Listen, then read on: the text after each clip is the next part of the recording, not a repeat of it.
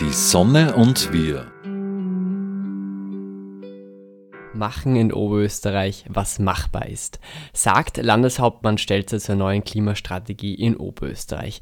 Diese Klimastrategie will ich mir heute etwas genauer anschauen. Dafür ist Erwin Reichel bei mir. Er ist bei den Scientists for Future Oberösterreich, die Mitglied der Klimaallianz Oberösterreich sind. Er hat an der JQ seinen technischen Doktor gemacht, dann an der JQU zu, zur Mikroelektronik und Mikrosensorik geforscht. Jetzt forscht er zum Thema Wasserstoff, um nur einige Stationen seiner Karriere Jahre zu nennen. Er ist im Gespräch mit dem Land Oberösterreich und kritisiert die neue Klimastrategie. Herr Reichel, was sind die wesentlichen Punkte der Strategie in Ihren Augen und was sollte man besser machen? Die Klima- und Energiestrategie des Landes ist ja jetzt nach mehrmonatiger Verzögerung publiziert und präsentiert worden. Und der erste äh, Kritikpunkt von unserer Seite war, wie sie überhaupt zustande gekommen ist. Nämlich, es sieht mir aus, dass das Land Oberösterreich, also die Landesregierung, da etwas in Aufge Auftrag gegeben hat, intern und das dann von den Abteilungen bearbeitet worden ist. Wir waren schon ja, letzten Sommer immer wieder im Gespräch mit äh, Vertretern aus der Politik und haben eingefordert, dass wir da eingebunden werden oder dass generell die Öffentlichkeit in diesen Prozess eingebunden wird. Das ist nicht passiert, das war die erste Enttäuschung. Die Strategie ist äh, von den Seitenanzahlen her doch recht umfangreich ausgefallen. Die Inhalte lassen allerdings sehr viele Fragen offen. Nämlich auch so, dass man gar nicht was konkret kritisieren kann, weil ja eben keine äh, Pfade zur Zielerreichung aufgezeichnet wurden. Die Ziele, die drin stehen, nämlich die Reduktion der Treibhausgasemissionen bis 2030 um 48 Prozent, die sind übernommen worden von den EU-Zielen. Also da hat das Land recht wenig Gestaltungsspielraum gehabt. Ja, wie das erreicht werden soll, dazu gibt es viele Ideen, äh, aber keine konkreten Zahlen. Es gibt eine Liste von Maßnahmen, die teilweise vermischt sind mit einer Beschreibung von dem, was jetzt aktuell der Stand ist. Was wir uns gewünscht hätten, wäre wirklich ein konkreter äh, Reduktionspfad. Das heißt, jedes Jahr reduzieren wir die Treibhausgasemissionen um ja, ausgehend vom jetzigen Wert um 7 Prozent. Das sind dann diese 800.000 Tonnen, die pro Jahr reduziert werden müssen. Und auch äh, konkrete Maßnahmen für die einzelnen Sektoren und wie viel jede Maßnahme wirklich bringen würde bedeutet diese Klimastrategie, die jetzt ähm, veröffentlicht wurde. Ich merke schon, Sie sind nicht der größte Fan davon. Sie haben es jetzt schon erwähnt, ähm, die Reduktionspfade wurden jetzt nicht aufgeschlüsselt. Was hätte man sonst besser machen können, Ihrer Meinung nach? Naja, man sollte sich anschauen, äh, welche Bereiche jetzt wirklich viel CO2 emittieren. Also dazu ist gleich mal vorauszuschicken, der Industriesektor, der ja recht viel emittiert, gerade in Oberösterreich, der ist von dieser Strategie von vornherein ausgenommen. Das kann man auch nachvollziehen, wenn man sagen kann, das ist ja ein Thema, das zumindest Österreich betrifft, wenn nicht ganz Europa. Die sind auch größtenteils über den Emissionshandel äh, abgedeckt. Und der Bereich, der gleich danach kommt, ist der Verkehr. Und das ist schon ein sehr sensibles Thema in Oberösterreich, weil hier offensichtlich äh, wenig Bereitschaft besteht, wirklich vom, äh, von den fossilen Energieträgern wegzukommen. Also es ist schon verständlich, dass das in manchen Bereichen wie Schwerlastverkehr nicht von heute auf morgen geht. Aber es werden auch keine Strukturen geschaffen, ja, die das begünstigen würden, wie Ausbau der Schiene. Da wird einiges getan, aber zu wenig. Es werden immer noch Autobahnen gebaut. Das ist eigentlich ein, ein, ein Riesenkritikpunkt. Wenn man sich die Emissionen anschaut von heute, äh, und auch die Emissionen, die allein schon beim Bau so einer Autobahn wie der A26 entstehen, da müsste man eigentlich sagen, das, dieses Projekt wird verschoben auf ja, 10, 20 Jahre oder mit einem konkreten Ziel versehen, indem man sagt, wir bauen erst wieder einen neuen Meter Autobahn, wenn der gesamte Verkehr emissionsfrei ist. Hätten Sie an der Klimastrategie mitschreiben dürfen, was wäre das Wesentlichste, was jetzt anders wäre? Äh, mein Bereich äh, meinen Bereich sehe ich mehr im, äh, in der Energieversorgung. Und hier ist eigentlich recht klar, was zu machen ist, nämlich die Erneuerbaren ausbauen. Und die, die Menge, was an erneuerbarer Energie ausgebaut werden muss, um wirklich fossile Energieträger zu ersetzen, die ist weit höher, als was in allen Strategiepapieren bis jetzt drinnen steht. Und wie viel höher ist die?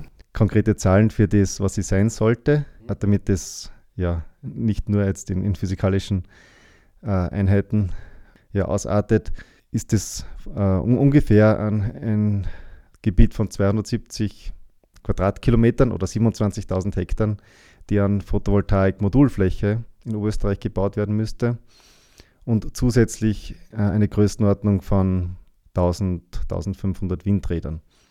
Also das kommt einfach daher, äh, wenn man sich anschaut, wie viel Energie wird jetzt verbraucht in Oberösterreich, wie viel Energie wird benötigt, wenn ich fossile Energieträger nicht mehr verwende und wie viel kann ich einsparen. Also realistische Einschätzungen sind in der Größenordnung von 20 Prozent Energieeinsparung äh, durch Effizienzgewinne, durch Änderung von Produktionsprozessen, von Verhaltensmustern.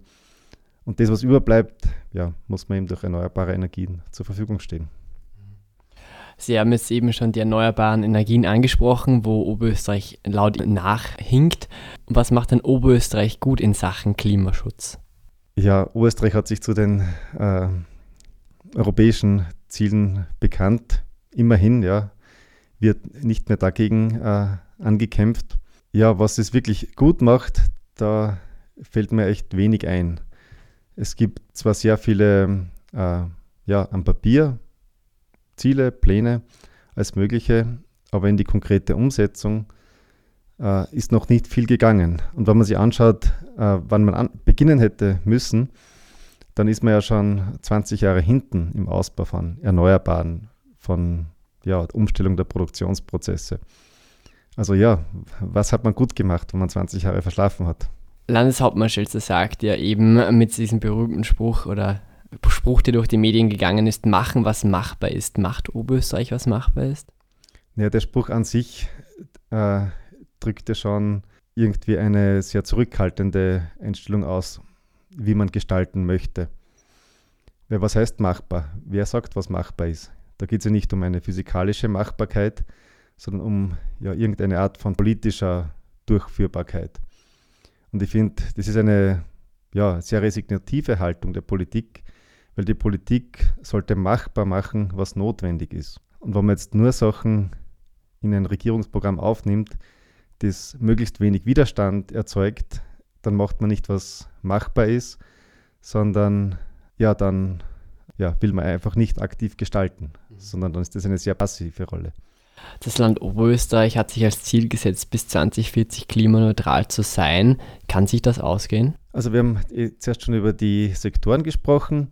Für den äh, Industriesektor ist 2040 eben aus dem Grund, weil es ein gesamteuropäisches Thema ist, eher nicht realistisch. Wobei da gleich dazu sagen muss, ich finde ja, da sollte die, sollten Industrieunternehmen von sich aus mehr tätig werden, weil es klar ist, wenn wer jetzt neue Technologien entwickelt, der hat äh, früher größere Marktanteile und ist, kann auch global erfolgreicher sein. Ja, realistisch ist es auf jeden Fall.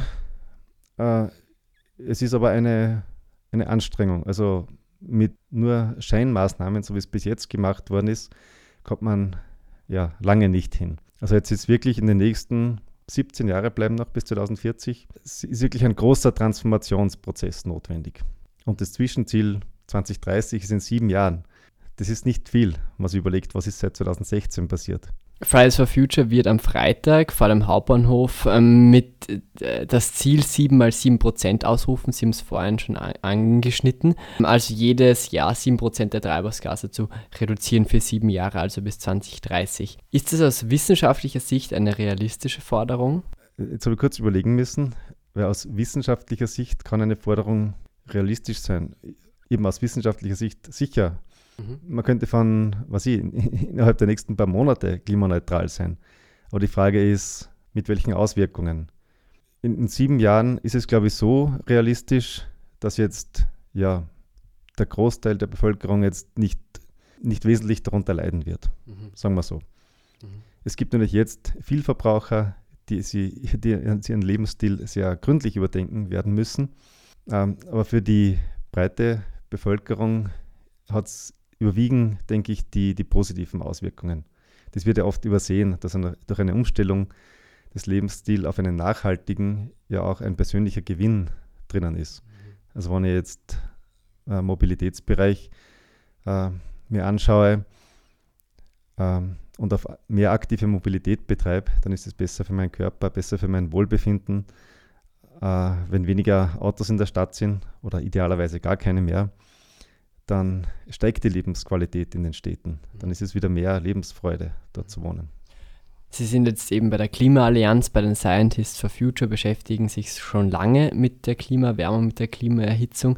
Wie fühlt es sich dann an, ähm, nach Jahren des Kampfes unter Anführungszeichen ähm, immer noch von der Politik nicht wirklich ernst genommen zu werden, wenn sie sagen, naja, die Klimastrategie, ähm, die ist zu wenig ambitioniert, die geht zu wenig in eine Richtung? Ja, wenn man jetzt zurückblickt, auch die letzten äh, drei, vier Jahre, dann muss man schon sagen, es hat sich sehr viel getan in dem, was geredet wird. Also das Thema ist jetzt wirklich im Zentrum der Gesellschaft angekommen. Ja, ein, einen Teil in der Politik verstehe ich nicht, dass jetzt von ja, gewissen äh, politischen Kräften da recht lange versucht worden ist, ja, das nicht ernst zu nehmen, das klein zu reden, so zu tun, als ob das Problem nicht existiert. Also diese, diese Leute gibt es ja immer noch, die mit allen möglichen Ausreden daherkommen, warum sie sich diesem Problem nicht stellen müssen. Also ja, es ist schon viel passiert. Ja, die, die Klimaproteste, äh, von denen Sie zuerst gesprochen haben, die ja, sind ja jetzt fast täglich in den Medien. Und ich sehe das eher so, dass das der Weckruf ist, der uns jetzt endlich ja, zum Aufstehen bewegen muss, ähm, um jetzt wirklich in die Gänge zu kommen. Mhm. Eigentlich ist es noch viel dramatischer. Ähm, es ist nicht nur ein Weckruf, wo man sich immer noch dafür entscheiden kann, ja, man bleibt im Bett liegen, man schmeißt den Wecker an die Wand oder ja, das ist jetzt ein Bild dafür, dass man die Klimaproteste kriminalisiert. Ähm, aber die Konsequenzen werden immer noch äh, nur bei mir selber, wenn ich jetzt wirklich äh, ja, einen Arbeitstag verschlafen würde.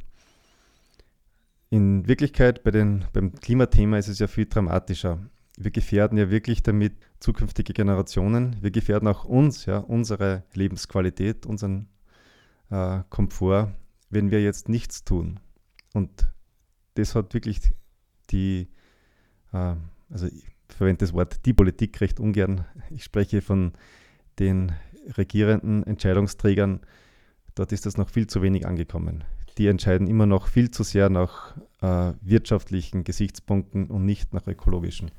Über genau das will ich jetzt eben sprechen. Die Regierung, die Landesregierung ähm, von Oberösterreich betont vor allem bei der Klimastrategie, ähm, dass sie die Wettbewerbsfähigkeit ähm, gegenüber anderer Industriestandorte nicht gefährden will. So das Zitat.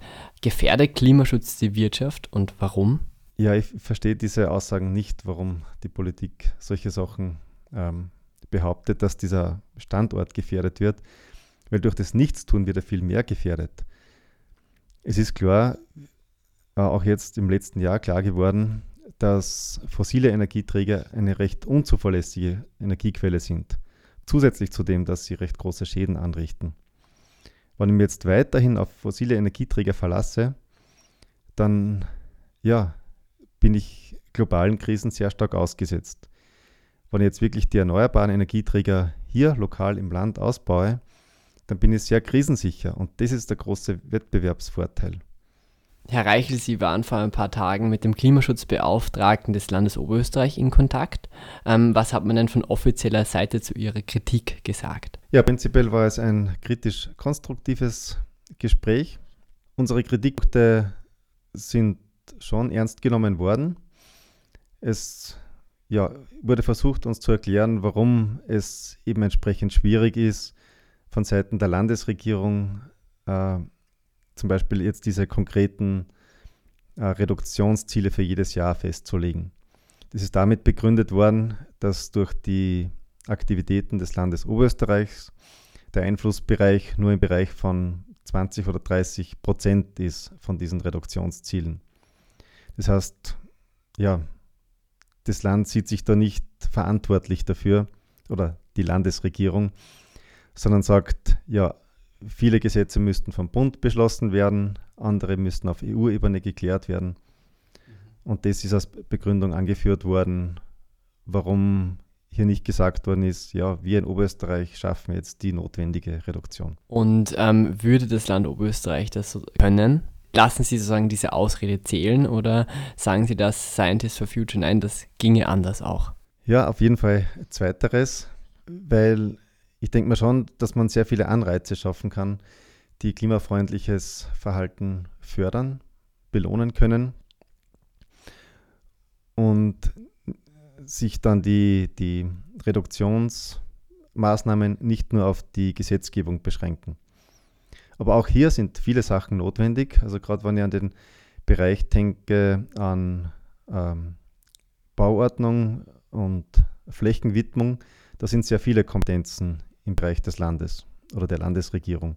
Auch was den, das ist ja auch verknüpft damit, wie Erneuerbare ausgebaut werden können.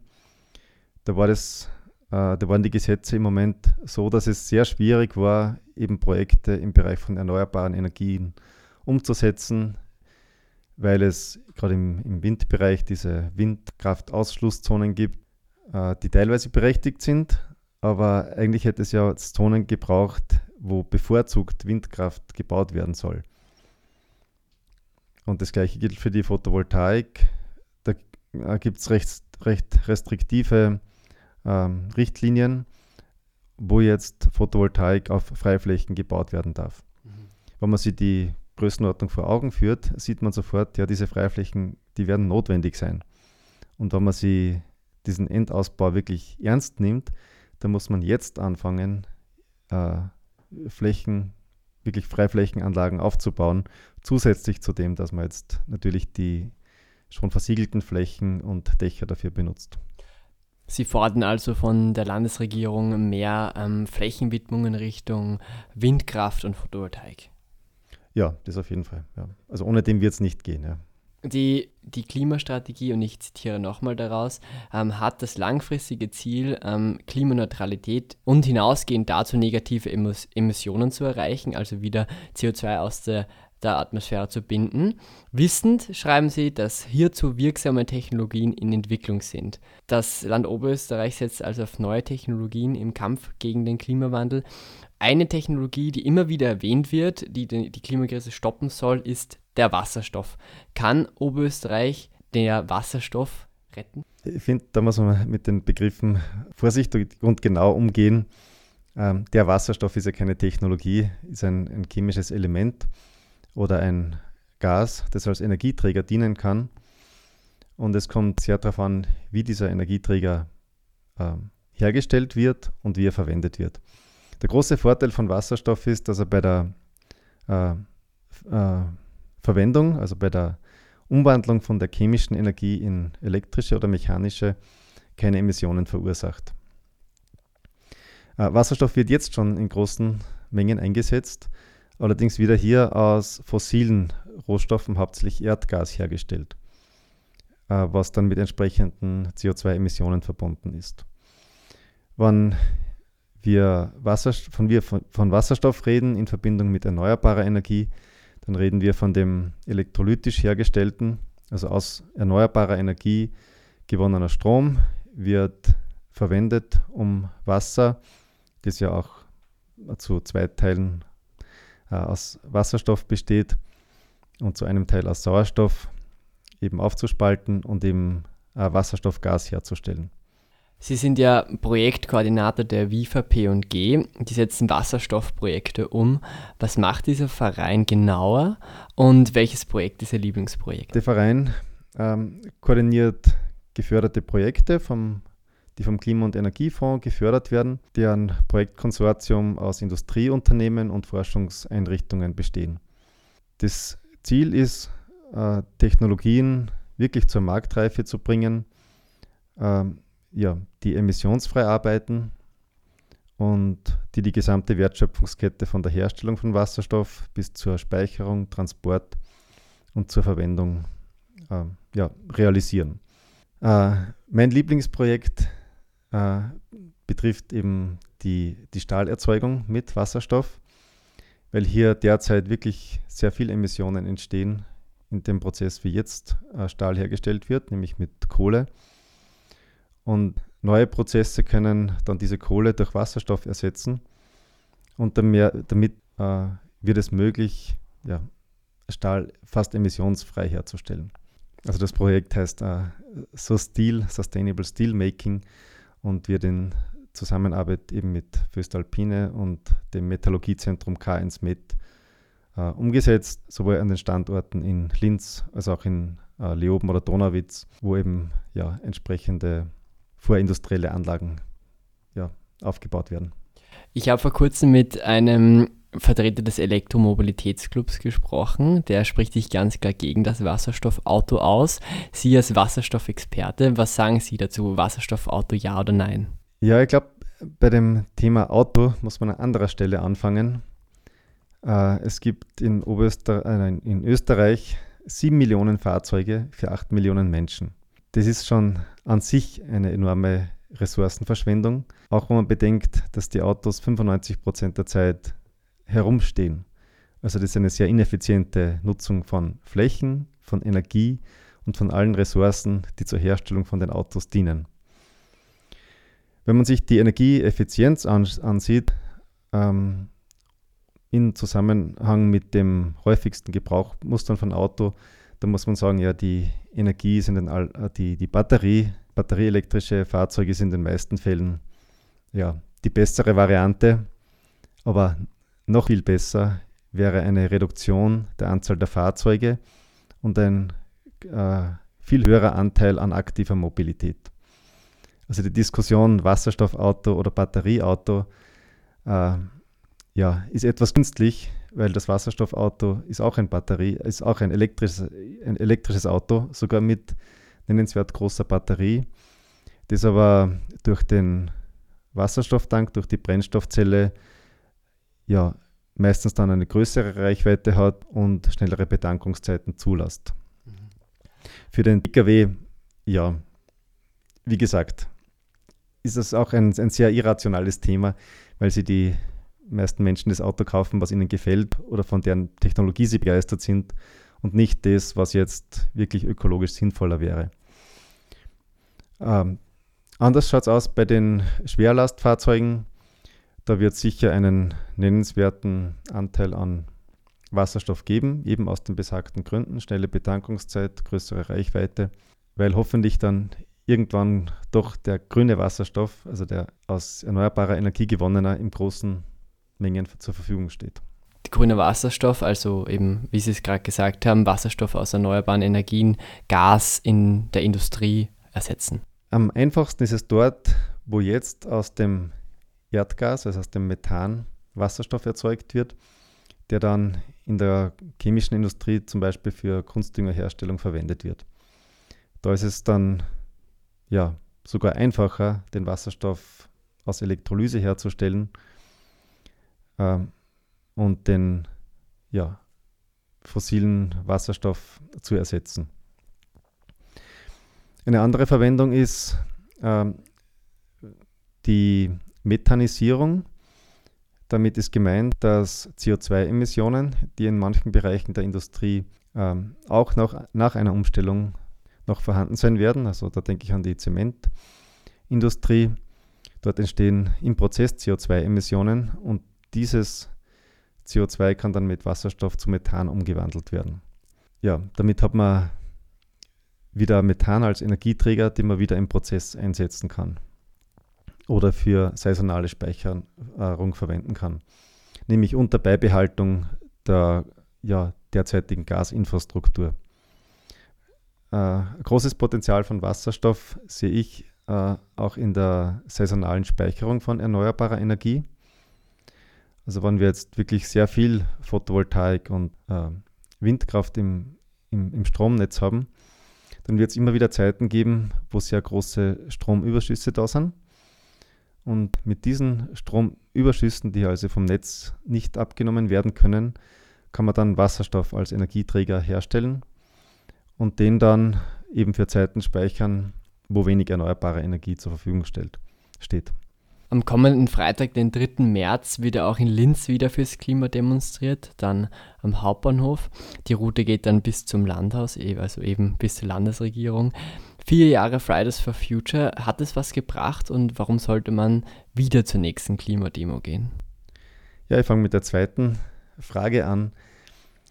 Äh, Klimaproteste sind so lange notwendig, bis wir wirklich die Transformation geschafft haben oder bis absehbar ist, dass wir die Klimaziele erreichen. Von dem sind wir leider noch weit weg. Die bisherigen ja, Aktionen von Fridays for Future und anderen äh, Gruppen von Aktivisten haben schon gebraucht, dass sehr viele Menschen über das Thema reden und darüber nachdenken und dass sich eben auch politische Parteien, die das Thema bis jetzt verdrängen wollten, sich damit auseinandersetzen müssen. Das sagt Erwin Reichel. Er ist bei den Scientists for Future und ähm, hat mit mir über die Klimastrategie von Oberösterreich und Wasserstoff gesprochen. Danke für Ihre Zeit. Die Sonne und wir. Die wöchentliche Sendung zum Klimaschutz wurde in Kooperation mit der Sonnenwelt entwickelt.